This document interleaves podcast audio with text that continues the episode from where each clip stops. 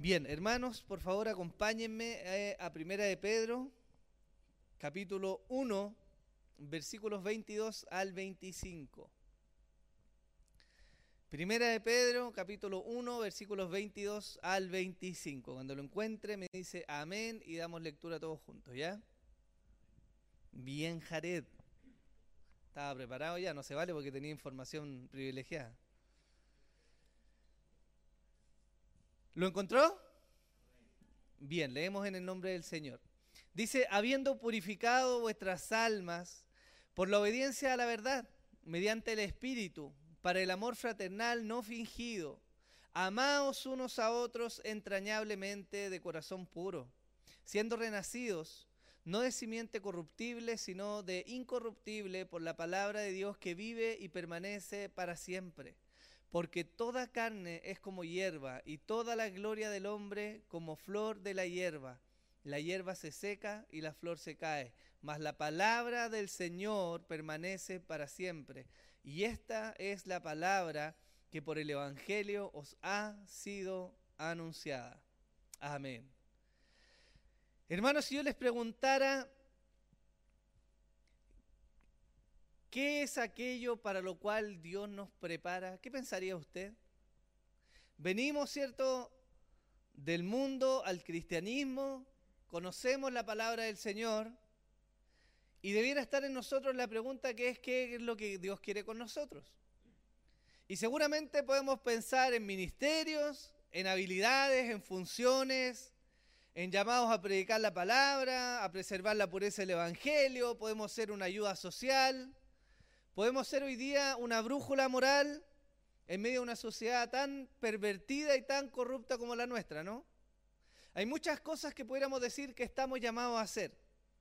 Sin embargo, hay una que claramente o pasamos por alto o mal interpretamos. De hecho, hay una de las cosas a las cuales Dios nos llamó, que el mundo toma hoy día como una bandera de lucha y lo levanta de una manera claramente tergiversada e incorrecta. Y ese llamamiento es el amor. Somos llamados a amar a Dios o no? Lo sabemos, ¿cierto? Dice la escritura que el primer mandamiento es amar. ¿A quién? Y el segundo, al prójimo. Sin embargo, cuando pensamos en nuestra vida cristiana, en que todas las cosas que podemos hacer, o en todo aquello para lo cual Dios nos va a ayudar y nos va a capacitar y nos va a dar palabra y nos va a alentar y nos va a levantar, solemos obviar el punto de que Dios quiere capacitarnos y nos ha capacitado para poder amar, hermanos. Pedro se encarga en esta sección de exaltar algo que es básico del cristianismo. Lo que vamos a ver hoy día no, es ninguna revelación, no es nada misterioso, no es nada grande, lo que Dios ya nos ha dicho antes. Sin embargo, puede que sea algo que muchas veces ignoramos y que tiene claramente un papel que jugar en la vida de la iglesia. La enseñanza hoy día se llama purificados para un amor sincero. Y me gustaría partir el primer punto haciendo mención a lo que dice el versículo 22.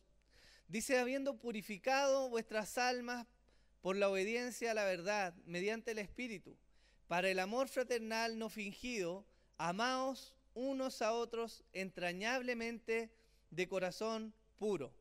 Lo primero que Pedro dice acá es que él hace un reconocimiento. ¿Por qué le dice a los hermanos expatriados, habiendo purificado vuestras almas? y quiero recordarles algo que entre los expatriados había gente de trasfondo judío. ¿Sí o no? ¿Se acuerda que lo hablamos?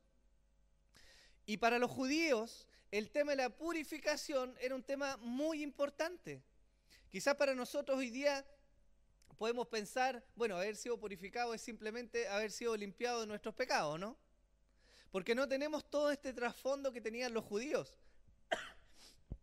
Pero la Biblia nos habla de lo que implicaba la purificación para los judíos. Y quiero ponerles un contraejemplo a la purificación que está en número 19, que lo estudiamos en algún momento. Versículos 11 al 13. Dice el que tocare cadáver de cualquier persona será inmundo. Opuesto a lo que es la pureza, ¿cierto? Por siete días.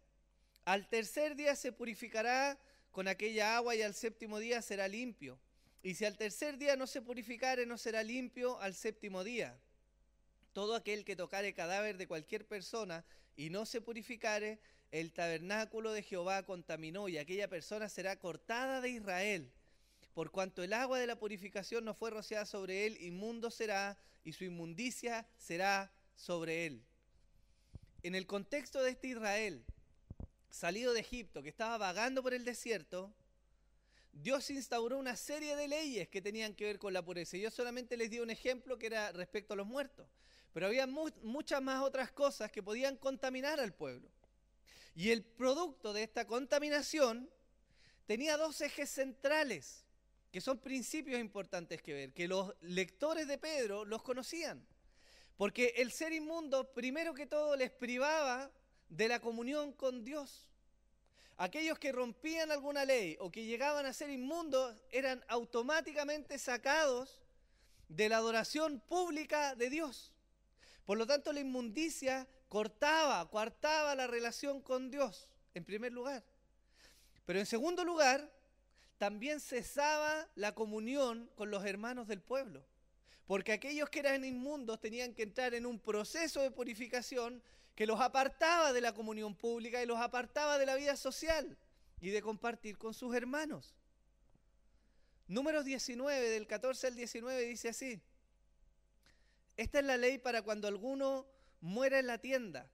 Cualquiera que entre en la tienda y todo el que esté en ella será inmundo siete días, y toda vasija abierta cuya tapa no esté bien ajustada será inmunda. Y cualquiera que tocare algún muerto a espada sobre la faz del campo o algún cadáver o hueso humano o sepulcro, siete días será inmundo.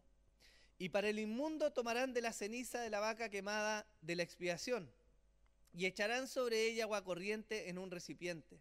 Y un hombre limpio tomará hisopo y lo mojará en el agua y rociará sobre la tienda, sobre todos los muebles, sobre las personas que allí estuvieren, y sobre aquel que hubiere tocado el hueso o el asesinado o el muerto o el sepulcro y el limpio rociará sobre el inmundo al tercero y al séptimo día, y cuando lo haya purificado al séptimo día, él lavará luego sus vestidos y asimismo se lavará con agua, y entonces será limpio a la noche.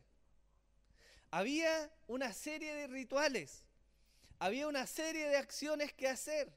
Cuando una persona era inmunda, no era que simplemente podía llegar, doblar sus rodillas, oraba y Dios lo ponía listo y podía él seguir en su vida de oración en el templo, o en su vida pública.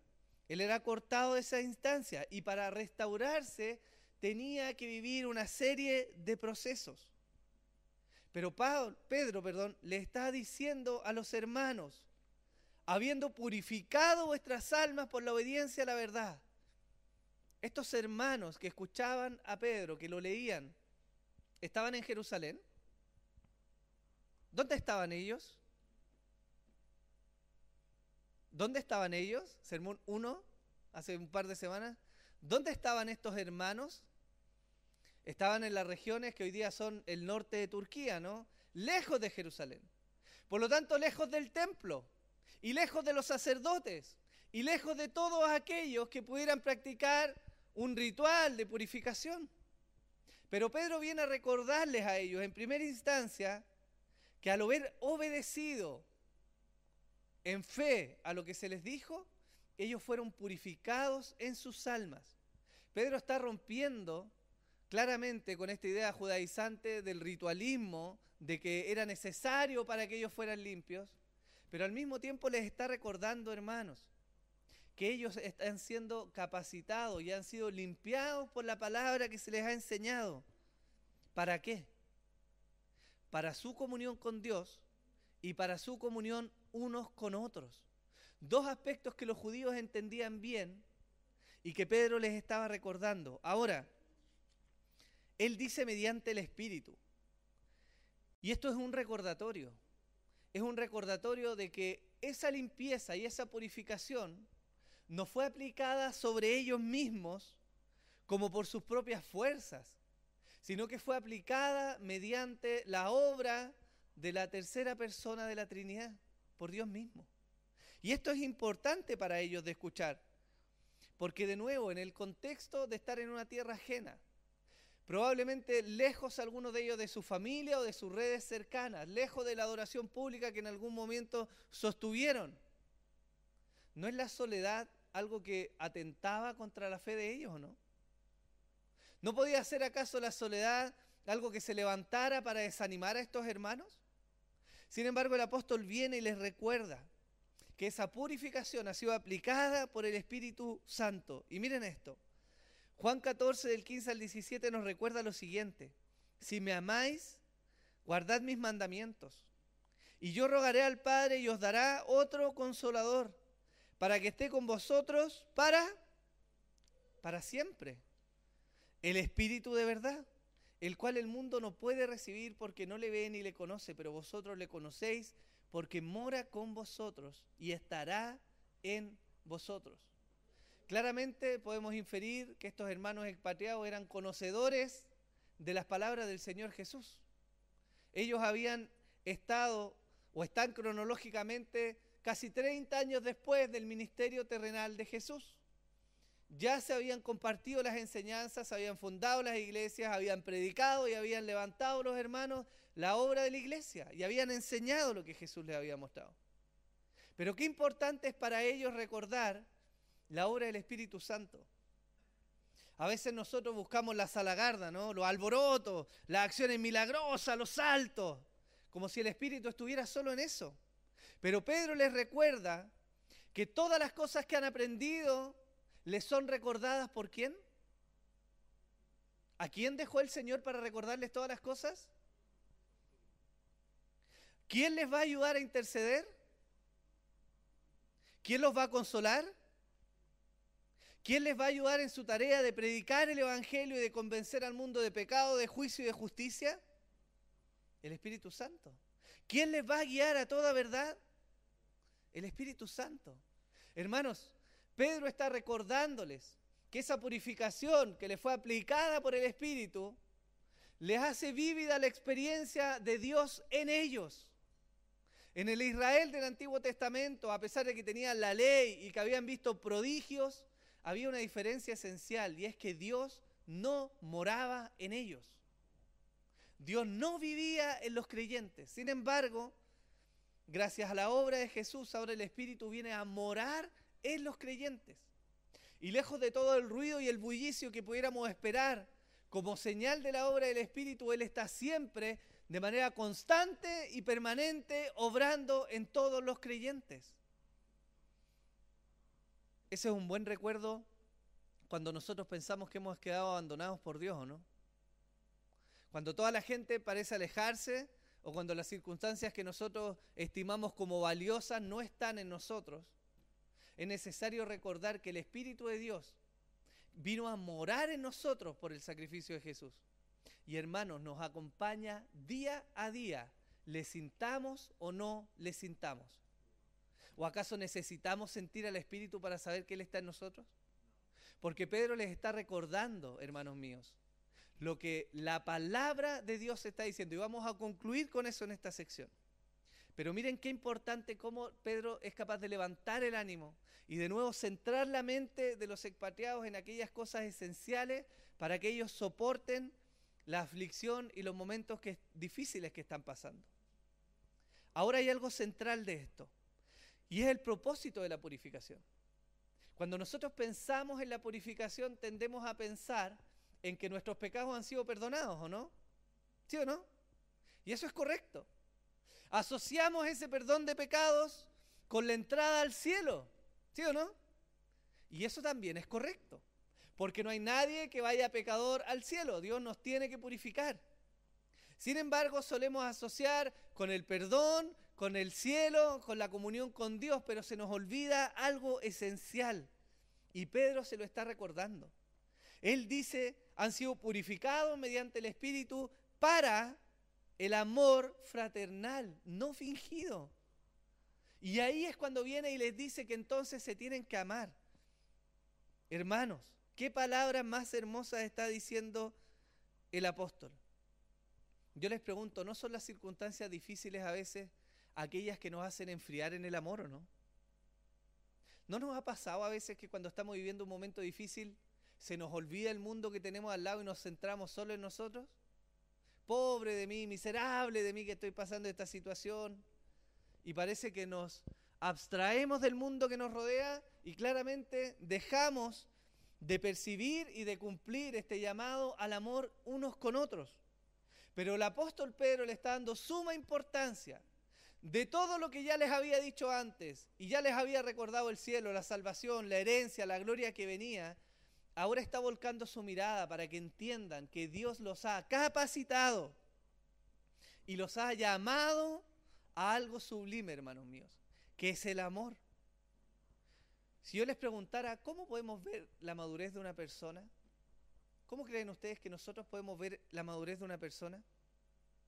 Yo me atrevería a decirles que para ver la madurez de una persona, no tienen que ver cuánto sabe esa persona. No tienen que poner sus ojos en si sabe o no sabe predicar.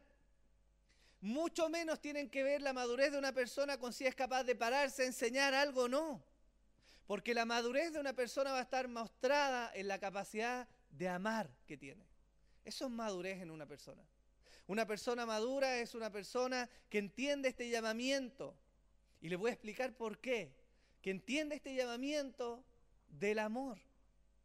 Primera de Juan 2.10 dice, el que ama a su hermano permanece en la luz y no hay en él tropiezo. El mismo Juan dijo, el que no ama no ha conocido a Dios, porque Dios es amor. Por lo tanto, el amor se levanta como algo mucho más sublime que el conocimiento y algo mucho más grande que cualquier tipo de enseñanza. El apóstol está diciendo sobre todas las cosas, el amor en una persona va a mostrar si esa persona conoce realmente a Dios. El mismo apóstol Juan dice, si alguno dice, yo amo a Dios y aborrece a su hermano es mentiroso. Pues el que no ama a su hermano, a quien ha visto, ¿cómo puede amar a Dios a quien no ha visto? O hermano, díganme al tiro, ¿alguno de ustedes ha visto a Dios? Levante la mano el que ha visto a Dios. Nadie, ¿cierto? No hemos visto a Dios, no hemos visto al Señor Jesús, no hemos tenido una revelación, no se nos ha aparecido, ¿cierto? Sin embargo, el apóstol viene y nos dice, si ustedes, si nosotros, si yo, no soy capaz de amar a quien veo, ¿cómo voy a amar a quien no he visto? Y nosotros tenemos este mandamiento de Él. El que ama a Dios, ame también a su hermano. Pedro nos pone en una encrucijada acá, según lo que el apóstol Juan había dicho. Porque el amor no es algo opcional. Algunos de nosotros somos buenos, como los inconversos, en decir, bueno, yo soy relativamente tranquilo, no mato a nadie, ¿cierto? Y con eso parece que nuestra conciencia se aquieta. Sin embargo, el mandamiento que la ley se expresó en no matarás, Jesús lo resumió en amarás. Por lo tanto, el cumplir el mandamiento no significa no hacer daño, sino que el mandamiento es cumplido cuando nosotros amamos. Y eso es muy diferente. Porque si pensamos que por estar pasivamente no haciendo nada, estamos agradando, cumpliendo a Dios, no estamos viendo la imagen completa. Jesús enseñó acerca de la ley. Y él puso algo más elevado de lo que era en aquel momento. Porque como les digo, no se trata de no odiar, o de no matar, porque algunos somos buenos para ser indiferentes hacia los demás. El mandamiento no tiene que ver con el no hacer algo, tiene que ver con el hacer algo. Y ese hacer algo es amar. Eso es el Evangelio, hermanos. Dios no solo nos ha salvado, no solo nos ha purificado, sino que además nos ha dotado con la capacidad de amar a nuestro prójimo. Mire la persona que tiene al lado. Ahora mire la persona que tiene más lejos. ¿Está el amor fluyendo en medio nuestro? ¿Hay un problema con el amor en medio nuestro? Porque el apóstol continúa su exposición y añade a ese amor. Y le da características a este amor. Porque primero nos habla de un amor fraternal, es decir, de compañerismo. Hermanos, nosotros, nos guste o no nos guste, hoy día estamos acá y pertenecemos a la misma denominación, Cristo Eterno Redentor. No somos la única iglesia, no somos la iglesia, somos parte de la iglesia, pero somos parte de esta iglesia local.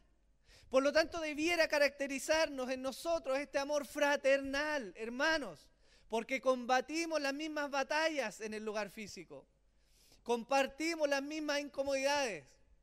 Algunos pueden estar más cerca de la estufa, pero hermanos, todos estamos igual de congelados acá. Todos vivimos el mismo camino que subimos para llegar acá, ¿o no? Nos tenemos que levantar para llegar a la misma iglesia. Tiene que haber un amor fraternal, es lo que el apóstol está diciendo. Tiene que haber un compañerismo en la vida de iglesia. Y tenemos que comprender que si caminamos hacia la madurez, entonces no basta con ser un asistente a la iglesia. No basta con simplemente conocer cosas de Dios, porque Dios nos está demandando amar a nuestro hermano. El apóstol también dice que tiene que ser un amor no fingido. ¿Y cuánto nos cuesta eso a veces, no? A veces somos buenos para poner cara a las personas así, el hermanito. Eh". No, si lo tengo que aguantar, muy simpático el hermanito. Que Dios te bendiga, ¿cierto? Y creemos que con eso estamos bien, aguantamos al hermano. Mal usamos el versículo que dice que nos tenemos que tolerar unos a otros y listo, estamos bien porque estamos tolerándonos. Pero el llamado del Señor es más elevado que eso. Porque nos dice no solo tolérense, sino que además ámense. Y no de manera fingida. Nos habla de un amor mutuo. Es decir, que yo debo amar a mi hermano a la vez que debo ser amado por mi hermano. Y fíjese que muchas veces nosotros solamente esperamos amor de los otros. ¿Ha escuchado usted esa frase? Que en esta iglesia no hay amor. ¿No ha escuchado? No, me voy porque no hay amor en esta iglesia. Yo siempre lo digo, eso es una concepción teológica errada. Pero no basta con solo desear amor, sino con que yo también tengo que entregar amor. Así funciona el matrimonio, ¿no? O el matrimonio solo uno recibe amor y el otro no, es capaz de entregar. No, no, son, ¿No hay discusiones acaso a veces respecto a cómo yo necesito percibir ese amor de, mi cónyuge o no? ¿No les pasa a ustedes? Gloria a Dios, hermano.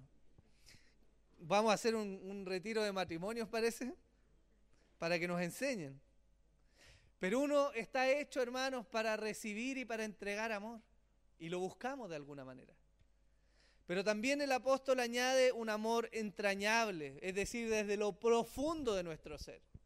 Un amor que sea sincero, que verdaderamente nos conmueva. ¿Cuántas veces sufrimos con el que sufre? ¿O somos indiferentes al que está sufriendo? Porque si somos indiferentes, seguramente tenemos algún problema en donde tenemos puesto el foco hoy día con aquel que está sufriendo, ¿no? Porque cuando algún familiar cercano de nosotros sufre, ¿cuál es la reacción de nosotros? ¿No sufrimos con ellos? Si nuestra madre o nuestro padre lo está pasando mal y está enfermo y sufriendo, ¿no sufrimos con ellos? Si nuestro hijo o nuestra hija está mal, enfermo, está grave, ¿no sufrimos con ellos? Hermanos, y Dios nos ha hecho hoy día una familia. Y el apóstol demanda a estos expatriados y les dice, hey, tiene que haber un amor fraternal, no fingido, un amor mutuo, un amor entrañable y corona su frase diciendo un amor que nace de un corazón puro. Un corazón puro. Es maravilloso recordar que Dios nos ha llamado a una relación de amor. Hermanos, no estamos en la iglesia para tratar de ganar con nuestro sacrificio, con nuestra dedicación, con lo mejor de nosotros y nuestras habilidades, el amor de Dios. Él ya nos ha regalado su amor. El apóstol dice, nosotros amamos a Dios porque Él nos amó primero, ¿no? Por lo tanto, Él puso el primer pilar en la relación de Él con su iglesia, que es el amor. Y en ese mismo espíritu nos llama a amarnos unos a otros. Y nos llama a amarnos de manera activa, no pasiva, no esperando que alguien venga y me ame hoy día, hermanos. Es, es deber nuestro. Buscar las instancias, conocer al otro, propiciar la junta, entregar amor. Porque en ese amor es manifiesto que Dios está con nosotros. Hay un salmo que me encanta, lo encuentro maravilloso y cada vez que pienso en alguna vez que estoy abandonado, que Dios está tardando conmigo, me pongo a pensar en este salmo, que es el Salmo 18.7, que dice, Jehová está conmigo entre los que me ayudan. Hermanos, ¿cuántas veces rogamos a Dios que mande una señal del cielo, que mande fuego? Y hay personas que nos han ido ayudando y eso es la manifestación del amor de Dios. Cuando nosotros podemos ayudar a alguien, cuando alguien nos ayuda a nosotros, hay una manifestación de Dios en amor, edificando su iglesia. Dios manifiesta su amor en aquel hermano que amorosamente nos pregunta cómo estamos, ¿o no? Dios manifiesta su amor en aquel hermano o hermana que te va a visitar a la casa. Dios manifiesta su amor cuando alguien nos tiende la mano. Ahí está el amor de Dios. Y esto presenta un desafío para la visión que hoy día nosotros tenemos sobre la iglesia. Porque vemos la iglesia a veces como un templo, como un lugar o como una institución donde nosotros vamos a ser servidos. Allá voy a la iglesia, voy a cantar hoy día, alguien me va a decir algo, eso, es la iglesia para mí. Pero nos cuesta ver la iglesia como el grupo de personas, porque eso es donde nosotros vamos a entregar amor, donde nosotros vamos a animar a otros, donde nosotros vamos a entregar la manifestación de Dios. Hermanos, porque no sacamos nada con salir a la calle y predicar y levantar la voz, o hablarle al vecino y enrostrarle la Biblia a medio mundo, si entre nosotros no somos capaces de amarnos, no estamos logrando nada. Lucas 10, 27, el Señor dijo, amarás al Señor tu Dios con todo tu corazón y con toda tu alma y con todas tus fuerzas y con toda tu mente, y a tu prójimo como a ti mismo. ¿No nos amamos nosotros mismos o no? ¿Sí? Gracias, Bere, por tu honestidad. ¿No nos amamos nosotros mismos, hermanos? cuando somos cómodos, cuando no queremos ir a otro, cuando no queremos sacrificar de nuestro tiempo, de nuestra fuerza, por nuestra propia comodidad o no. ¿No nos pasa acaso que queremos mantenernos ahí en nuestro medio metro cuadrado, en nuestro círculo de comodidad, conformes, calentitos, no tengo que hablar con nadie, no tengo que tolerar a nadie, no tengo que morir por nadie? Y ahí nos quedamos cómodos. Pero el Señor nos dice, ama a los demás, a tu prójimo como a ti mismo. Y nosotros, vaya que nos amamos, hermano. Nos amamos demasiado. Si alguien me dice, no, yo no me amo, nada, tenemos que, tenemos que entrar a conversar con la Biblia. Por lo tanto, hay un desafío. Y ese desafío es que amemos entrañablemente, sinceramente, con un corazón puro a nuestros hermanos. Hermanos, esto va para ustedes. Para una pregunta interna. ¿A cuántos de los que hoy día estamos acá reunidos, cuántos hemos cruzado palabra? ¿Con cuántos nos hemos acercado a darles una palabra? A conocernos, hermanos. ¿De quiénes de los que estamos acá conocemos su historia? ¿Cómo ha sido su vida? ¿Cómo ha llegado acá? ¿Qué es lo que ha tenido que pasar? ¿Cómo está luchando con el Señor? Hermanos, porque la iglesia no es simplemente venir a escuchar a alguien que les va a relatar una serie de cosas en la Biblia. El amor manifestado es la muestra más grande de que Dios está en medio nuestro. Y fíjense que en toda esta esto que está diciendo el apóstol Pedro, en ningún lugar está diciendo esperen a que el amor de Dios se manifieste para que hagan algo. Él está diciendo, ustedes fueron purificados, por lo tanto, amén. Es decir, nos está mostrando que la capacidad de amar viene de la mano con el haber sido llamados al Evangelio. Y si usted está acá y fue llamado o llamada al Evangelio, entonces Dios le entregó la capacidad de amar. No venga a decirme, es que tengo que sentir el amor, porque esa frase mundana no tiene nada que ver con el Evangelio. No tiene nada que ver. Usted cuando está casado tiene que aguantar a su cónyuge así como su cónyuge le tiene que aguantar a usted. Y no en ningún momento usted viene a decir, no, es que tengo que sentir tolerarte hoy día. Es una decisión, hermanos. Es una decisión activa, consciente, buscando un fin, que es el bienestar del otro, ¿no? Eso es el amor. Pablo escribió, y la esperanza no avergüenza, porque el amor de Dios ha sido derramado en nuestros corazones por el Espíritu Santo que nos fue dado. Si usted tiene una excusa para no tener amor, esa excusa sería que usted no es converso. Y ahí yo le banco y le aguanto que de verdad no tenga amor para entregar. Pero si usted ha sido salvado por el Evangelio de Jesucristo, entonces usted tiene amor para entregar a otros. Juan 13 del 34 al 35 dice, un mandamiento nuevo os doy, que os améis unos a otros como yo os he amado, que también os améis unos a otros. Y en esto conocerán que sois mis discípulos, si tuvierais amor los unos con los otros. O sea, ¿qué más claro queremos de nuestro Señor Jesús? Que somos llamados como con un mandato a amar a los demás. Y si queremos que esta iglesia en algo sirva a la comunidad o traiga a los que hoy día no conocen al Señor, debe estar primero el sello del amor en nosotros. Y ese amor debe ser intencionado unos con otros.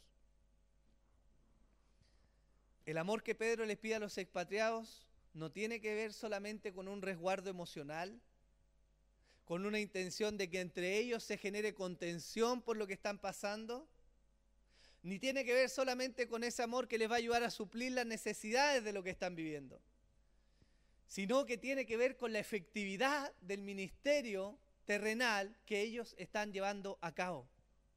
Hermanos, porque si hay un propósito también por el cual persistimos en la tierra es para dar testimonio de aquel que nos salvó, ¿no? Pedro nos dice, que fuimos sacados del reino de las tinieblas al reino de la luz admirable, ¿cierto? ¿Para qué? ¿Para quedarnos contentos en nuestros palacios viviendo hasta el fin de nuestros días? ¿No es para dar testimonio? ¿No dijo el Señor, vayan y hagan discípulos o no? Pero para ser discípulos tiene que haber amor en nosotros. Y ese amor nos ha sido entregado, por lo tanto tiene que ser dado por nosotros porque así Dios es manifestado al mundo. ¿Lo vemos, hermanos? En esto tenemos mucho que reflexionar y tenemos mucho que aprender respecto al cómo nosotros esperamos el amor y cómo nosotros somos capaces de entregar amor. No se vaya hoy día sin antes dar una mirada a todas las personas que están acá, porque cada uno de los que está acá ha sido comprado al mismo precio de sangre por nuestro Señor Jesucristo y merece el mismo amor que nosotros le entregamos a uno, debe ser entregado a otro. Y ese es un desafío para nosotros. Ahora, Pedro no solo les habla del amor a los hermanos, sino que también les recuerda una realidad espiritual. Pedro les dice en el versículo 23, siendo renacido no de simiente corruptible, sino de incorruptible por la palabra de Dios que vive y permanece para siempre. Pedro utiliza la palabra griega anagenao, que en el contexto bíblico se refiere a tener un cambio de mente para vivir una nueva vida conforme a la voluntad de Dios. Eso es siendo renacidos. Pedro está hablando no de un nacimiento físico, Pedro está hablando de una nueva mentalidad que les ha sido conferida a través de la salvación. Y esto es importante porque marca en ellos un antes y un después. Les recuerda. Les recuerda que antes estaban muertos en sus delitos y pecados. Por eso tuvieron que ser renacidos. Y les recuerda que han sido renacidos por el poder de Dios con un propósito ahora. Que ese propósito tiene que ver con el amor y con el manifestar al Señor. Ahora hay algo importante, porque Él les está diciendo también que son renacidos, pero de una simiente espiritual. Él les dice, no de simiente corruptible, sino de incorruptible por la palabra de Dios que vive y permanece para siempre. Yo les pregunto, ¿cómo son las concepciones humanas, hermanos? ¿Cómo concebimos a nuestros hijos? ¿Todos concebimos a nuestros hijos con absoluta y certera planificación? ¿Ah? ¿Se ríen? Di la verdad, Rosa, dicen. No, pues, hermano. No siempre es así. Y puede que nosotros mismos hayamos sido producto de una no planificación de nuestros padres, ¿o no? Sin embargo, Pedro está poniendo en ellos la idea de que ellos vienen espiritualmente de una simiente incorruptible.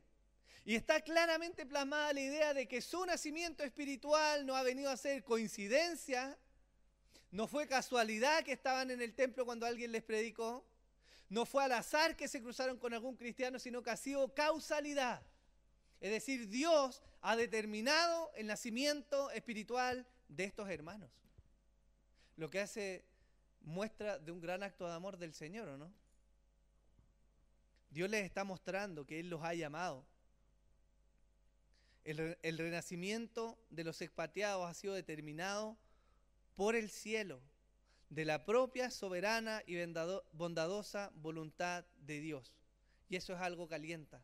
Porque Romanos 8:28 dice, y, los que, y sabemos que a los que aman a Dios, todas las cosas les ayudan a bien.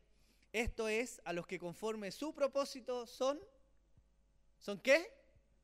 Llamados. Y estos expatriados están recordando que han sido engendrados espiritualmente por Dios, es decir, que Dios los ha llamado. Y como Dios los ha llamado nuevamente, todas las cosas que les ocurran, por difíciles de entender que sean, van a obrar para su bien, ¿o no? ¿O estará Dios mintiendo en eso? En segundo lugar, hay otro concepto importante de ver y que tiene que ver con la naturaleza misma de la semilla. Porque si yo les pregunto, ¿qué somos nosotros? Hoy día somos productos genéticos de lo que son nuestros padres, ¿o no? ¿Cuántos de los que usan lentes saben que sus padres tuvieron que usar lentes o no? Y hay factores genéticos que se van replicando con las generaciones, ¿o no? Y mucho de lo que nosotros somos, físicamente hablando, tiene que ver con una influencia genética de nuestros padres, incluida muchas enfermedades degenerativas que nos atacan, ¿o no? Los que tienen padres con diabetes saben que tienen un riesgo más alto de padecer diabetes. Los que tuvieron padres que padecieron cáncer saben que tienen una probabilidad más alta de padecer cáncer, ¿o no? Por lo tanto, la realidad humana, hablándolo desde el punto de vista de la semilla a través de la cual nosotros hemos engendrado, trae consigo corrupción propia de la naturaleza humana caída. Sin embargo, Pedro les está diciendo que ellos han venido a la vida espiritual por una semilla que no es corruptible, que es la semilla de Dios. Y con eso está hablando del nivel, de la calidad espiritual que ellos poseen hoy día, perfecta. ¿Por qué? Porque Dios es perfecto y les ha engendrado. No perfectos en la práctica, porque por supuesto que somos pecadores, sino en la esencia de lo que Él les ha dado. ¿Necesitamos más amor para amar? El amor ya está depositado en nosotros. Dios ya nos lo ha dado, a eso se está refiriendo. A que Dios nos ha dado un grado, una calidad espiritual que no ni sube ni baja, sino que es perfecta porque viene de Dios. Y eso nos capacita para la vida espiritual. ¿Se entiende? Y él termina esa, esa sección, ese versículo, haciendo alusión a la palabra de Dios. Y miren qué importante. Porque de alguna manera Pedro está tornando su mente a mirar la perfecta palabra de Dios. ¿Por qué la palabra de Dios? Porque en la palabra de Dios hay promesas o no. ¿Sí o no? ¿Y qué necesita uno cuando está enfrentando las dificultades y las adversidades? ¿Qué necesita mirar? Las promesas de Dios para sostenerse o no. Y Pedro está haciendo toda esta Toda esta explicación, obviamente con un énfasis en el amor, para de nuevo que los hermanos miren a la palabra de Dios, porque esa palabra de Dios, que es eterna, es perfecta y claramente va a dar cumplimiento a todo lo que ha dicho. De hecho, hace un contrapunto Pedro. Les dice, porque toda carne es como hierba y toda la gloria del hombre como flor de la hierba. Y la hierba se seca y la flor se cae, mas la palabra del Señor permanece para siempre. Y esta es la palabra que os ha sido anunciada. La condición del hombre es terrible. Nuestra carne se va envejeciendo y se va enfermando. Todo el vigor de los que son jóvenes en, algún momento va a pasar. Se van a ir la energía, va a crecer la guata, quizás uno, otros no va a cesar la fuerza de sus músculos, Lo brillante de sus mentes se va a ir apagando porque es propio de la naturaleza humana. Y la gloria que conlleva nuestro actuar, lo que podamos hacer, aquello de lo que nos podamos jactar, tarde o temprano va a acabar. Pero la palabra de Dios, en contraste, permanece para siempre. ¿Qué tiene que ver esto con lo que estamos hablando? Pedro venía haciendo un llamado al amor, ¿o no?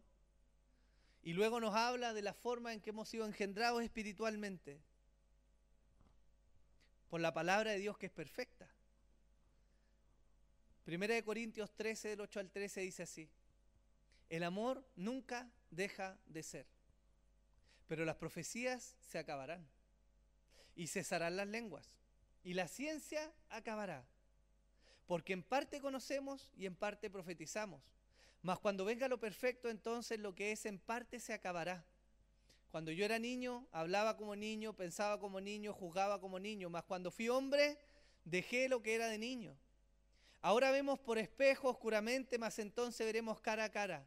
Ahora conozco en parte, pero entonces conoceré como fui conocido. Y ahora permanecen la fe, la esperanza y el amor, estos tres. Pero el mayor de ellos es el amor. Por eso el llamado del apóstol es tan importante. Porque de todo aquello que podamos vivir en la tierra hay algo que va a permanecer y es el amor. Porque Dios, hermanos míos, Dios es amor. La manifestación más pura que puede haber en nosotros de Dios es el amor. Por eso hay una insistencia tan grande del apóstol. No solo a creer, no solo a guardar los momentos que están viviendo, sino al amor, porque es la mayor manifestación de Dios y además es aquello que va a trascender a la vida temporal del hombre en la tierra. Hermanos, no nos han marcado las relaciones de amor que hemos tenido, ¿no? No nos acordamos de nuestros padres amorosos, aquellos que, que han visto a sus padres partir, aquellos que tuvieron un padre amoroso. No están marcadas las relaciones de los niños en su crecimiento en un núcleo familiar donde experimentaron el amor de sus padres.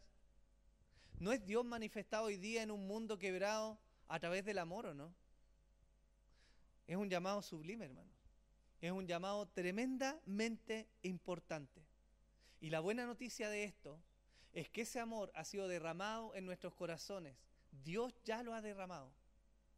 Por lo tanto, el llamamiento de hoy día, hermanos, es a que abramos los ojos es a que miremos alrededor nuestro y seamos capaces de derramar en otros el amor que nos ha dado a nosotros. Dese la tarea, hermano, hermana, dese la tarea de salir de este lugar. Mire a los hermanos que tiene alrededor y cuestiónese cuánto conoce de ellos, cuánto ha orado por ellos, cuánto del amor de Dios necesitan esos hermanos, porque sólo así vamos a poder ser una iglesia verdaderamente efectiva y solo así vamos a poder gozar completamente del amor del Señor en nuestra vida, que también se manifiesta en otros.